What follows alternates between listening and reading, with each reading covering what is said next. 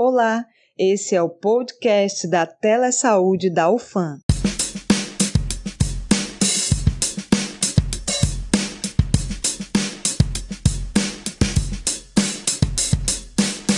E aí, gente, tudo bom com vocês? Aqui quem fala é a Ana Chasnick, do curso de Odontologia.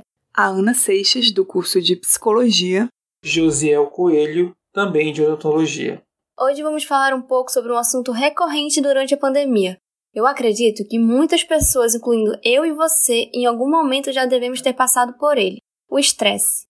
Na atual situação da Covid-19, é comum termos sentimentos e emoções negativas, como medo, tristeza, raiva e solidão, além de ansiedade e estresse. O excesso de notícias que chegam até nós, as mudanças que acontecem nas nossas rotinas, o distanciamento físico e até as consequências econômicas, sociais e políticas relativas a esse novo cenário podem aumentar ou prolongar esse desconforto emocional. Dar conta desses desafios atuais podem não ser uma tarefa fácil para todos. Podemos sentir que estamos sobrecarregados, especialmente quando pensamos ou sentimos que não conseguimos fazer as coisas do nosso jeito, não temos capacidade para lidar com os desafios não contamos com o apoio necessário de pessoas que são, para nós, importantes. Essas e outras características são típicas de quem está passando por um momento de estresse. E aí, você já se sentiu assim durante a pandemia? Para nos trazer mais informações sobre o assunto, convidamos o Dr. André Luiz de Carvalho Brauli Pinto, psicólogo, doutor em psicologia e coordenador do Serviço de Psicologia do Hospital e Pronto-Socorro Dr. João Lúcio. Doutor, o que é o estresse? E como ele impacta na nossa saúde física e psíquica? Do ponto de vista fisiológico, ele envolve respostas tanto do sistema nervoso simpático quanto parasimpático. E ele está relacionado a respostas de luta, fuga e freezing, né, o congelamento. Além disso, do ponto de vista fisiológico, a gente vai ter uma ativação de uma série de hormônios que estão vinculadas à resposta do estresse, especialmente o cortisol.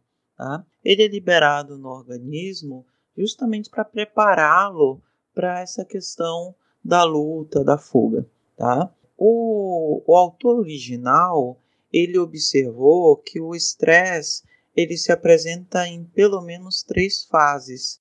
Alguns pesquisadores acreditam que pode haver uma quarta fase do estresse, mas tradicionalmente ele é dividido em três.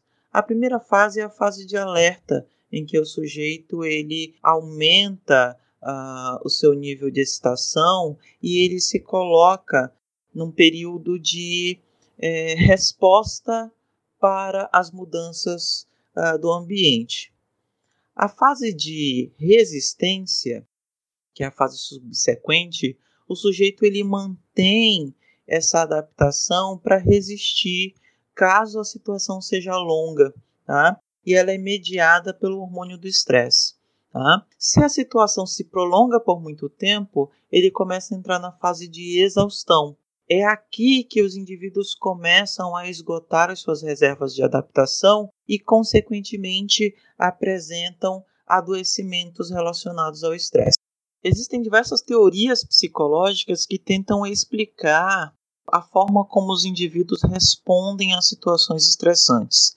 Alguns modelos focalizam na questão de estratégias de coping ou estratégias para lidar com uh, os estressores. Tá? São recursos que o indivíduo desenvolve para resolver o problema que lhe causa estresse.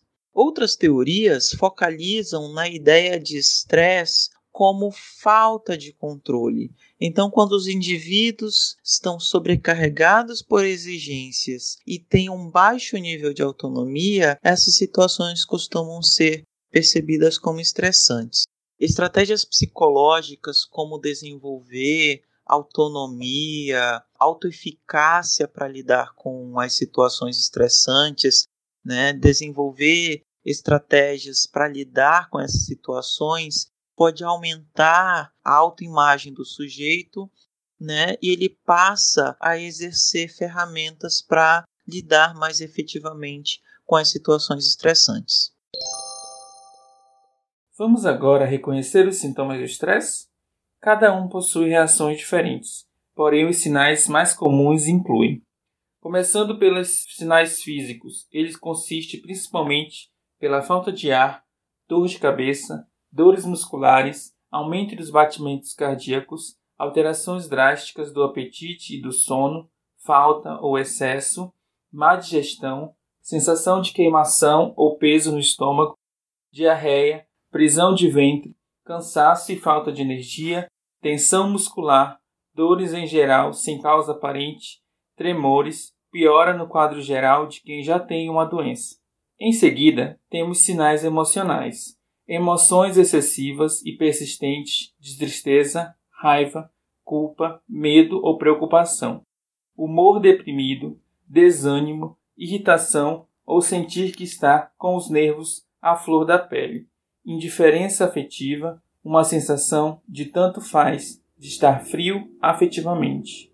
Em terceiro, temos sinais comportamentais, que são discussão e perda de paciência com as pessoas, evita se expressar ou compartilhar sentimentos, um aumento ou abuso de substâncias como remédios, álcool, cigarro e até mesmo drogas ilícitas, se tornou mais violento, um aumento dessa agitação.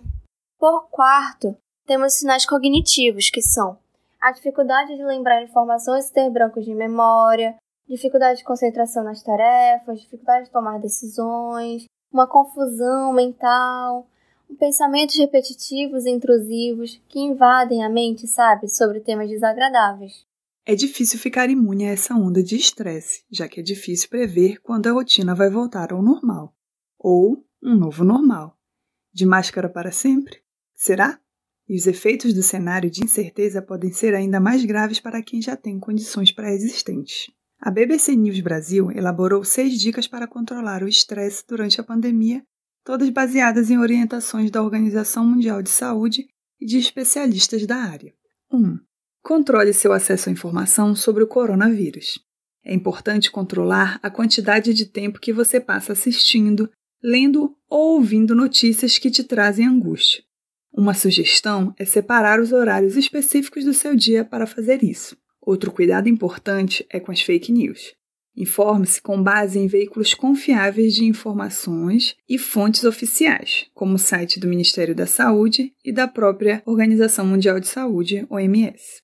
Use as redes sociais como aliadas. No momento em que muitas pessoas estão isoladas ou em quarentena, as redes sociais se tornam uma forma ainda mais importante de interação com os amigos e a família e a própria OMS recomenda permanecer conectado por e-mail, redes sociais, videoconferências e telefone. Seja solidário. Procure ajudar especialmente a quem precisa de assistência extra, como os idosos. A Organização Mundial da Saúde lembra que ajudar alguém é um benefício para quem recebe e para quem dá essa ajuda. Em quarto, temos pare e se escute. Pare e preste atenção nas suas próprias necessidades e sentimentos. Procure atividades que você goste e que te façam relaxar. Também faça exercícios regularmente, mesmo que adaptados a um novo contexto. Mantenha uma rotina de sono e procure se alimentar de forma saudável. Em quinto, reconheça o trabalho dos profissionais de saúde. É essencial reconhecer o esforço dos profissionais dessa área, que trabalham dia e noite pela saúde dos pacientes infectados e por soluções para essa crise. Por último, e não menos importante, a sexta dica: espalhe histórias positivas. A OMS recomenda que as pessoas compartilhem histórias positivas sobre esse tema, como de pessoas que se recuperaram da Covid-19 e compartilharam essa experiência. E você? Já pensou em formas de lidar com o estresse em meio ao que estamos vivendo? Aqui vamos falar sobre alguns temas que mais tiveram influências nessas horas. A arte nos fortalece para lidar com o paradoxo da própria vida. Ela é uma ferramenta potente para vivenciar nossa condição humana de criar novas realidades e sair do modo automático que já não cabe mais e só nos adoece. A arte-terapia, especialização ainda pouco utilizada, mas que tem produzido bons resultados, reforça a utilização da arte e do processo criativo como forma terapêutica. Essa prática possibilita o encontro da pessoa com suas emoções, sentimentos e experiências, melhorando a saúde mental através do alívio de estresse. Cada pessoa precisa encontrar sua própria forma de estimular a criatividade. Neste momento, em que a limitação de espaço físico inviabiliza a busca de inspiração externa, é importante nutrir a imaginação de outras formas, como escutar músicas, ler livros ou escrever. Vale salientar que este momento é uma possibilidade para quem antes não estava conectado a produções artísticas. Pode explorar esta área em busca de mudança na rotina, às vezes maçante, que a quarentena proporciona. Para o primeiro contato artístico, é importante explorar todas as formas de expressão em busca da que mais te proporciona bem-estar. É essencial se permitir a novas possibilidades sem se prender exclusivamente ao resultado final. O importante é aproveitar, o processo em busca da autoexpressão e conhecimento. Para o psiquiatra Paulo Amarante, a relação entre arte e saúde mental é mais comum do que se imagina. Poucas pessoas sabem, mas o surrealismo foi criado por um psiquiatra, André Breton.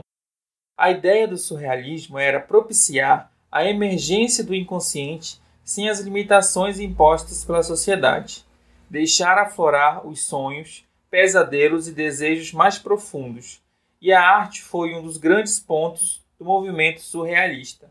Na pintura, no cinema, no teatro, ela tem a capacidade de se aprofundar na alma das pessoas, nos desejos, nos instintos, no que há de mais obscuro e dar luz. E isso é profundamente criativo.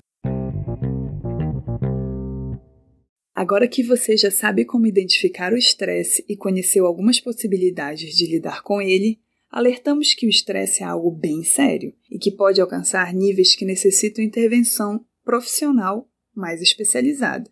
Se esse for o seu caso, procure a rede de saúde mais próxima de você. Obrigada por nos ouvir até aqui e esperamos vocês nos próximos episódios.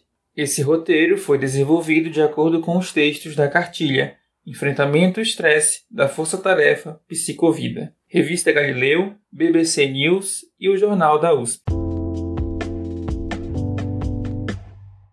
Então, chegamos ao fim desse episódio. Agradecemos a vocês, nossos queridos ouvintes, por acompanharem nosso podcast. Se você gostou, compartilhe com seus amigos o nosso conteúdo e não percam o próximo episódio. Uma boa semana a todos!